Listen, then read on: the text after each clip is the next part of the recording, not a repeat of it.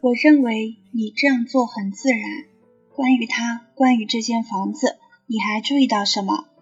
桌上的杯子里有半杯个东西，好像是咖啡。壁炉里有一大堆灰，看来他烧过一些文件。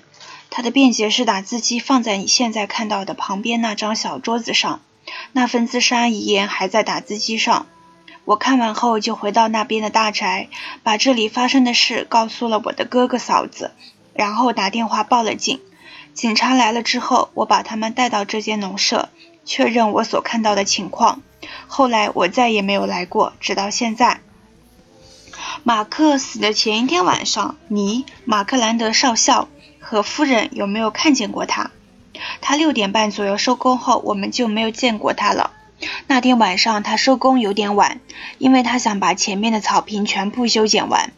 他去放割草机的时候，我们都看见他了。接着他穿过花园，朝果园走去，之后我们就没再见过他。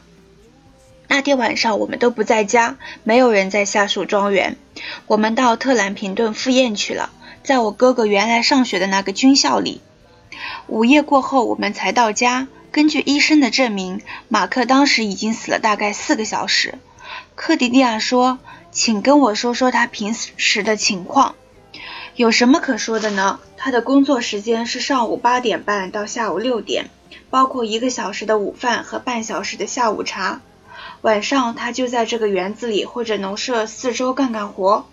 有时候他会利用午饭时间骑车去那个乡村小店，我时不时在那里碰见他。”他买的东西不多，全麦面包、奶油、最便宜的培根、茶叶、咖啡等，都是些家家常用品。我听他询问过散养鸡的鸡蛋哪里有卖的。摩根太太告诉他说，到格兰奇农场的威尔考克斯那里，他们每次都会卖半打给他。我们碰上的时候一般不说话，但是他会冲我笑笑。晚上天黑后，他一般都在桌边看书或者打字。我可以看见灯光下他的脑袋。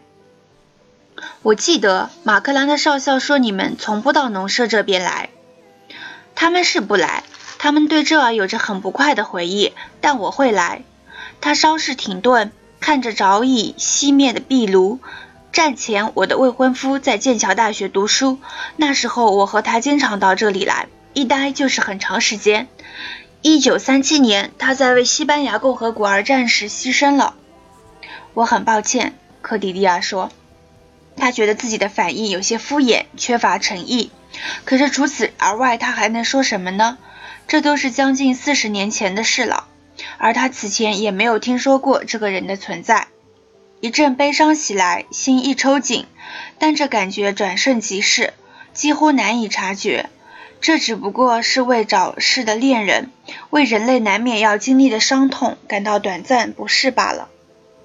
马克兰的小姐突然情绪激动起来，好像忍无可忍了。我不喜欢你们这一代人，格雷小姐，我不喜欢你们的傲慢、你们的自私、你们的暴力，还有你们那莫名其妙的同情心。你们不愿为任何东西付出一个子儿，哪怕是对自己的理想。你们诋毁、破坏。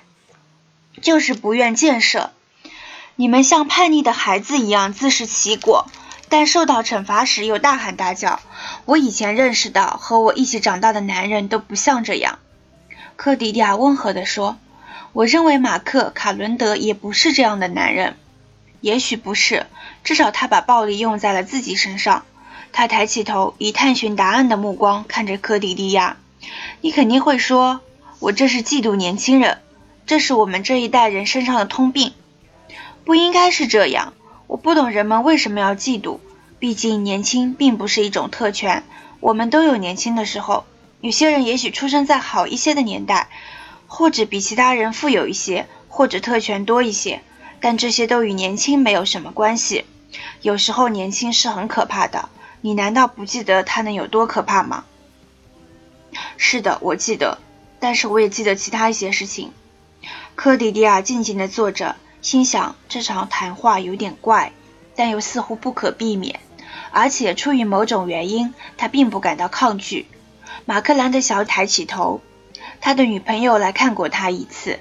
至少我认为那是他的女朋友，要不然他来干什么呢？那是在他开始上班大约三天之后，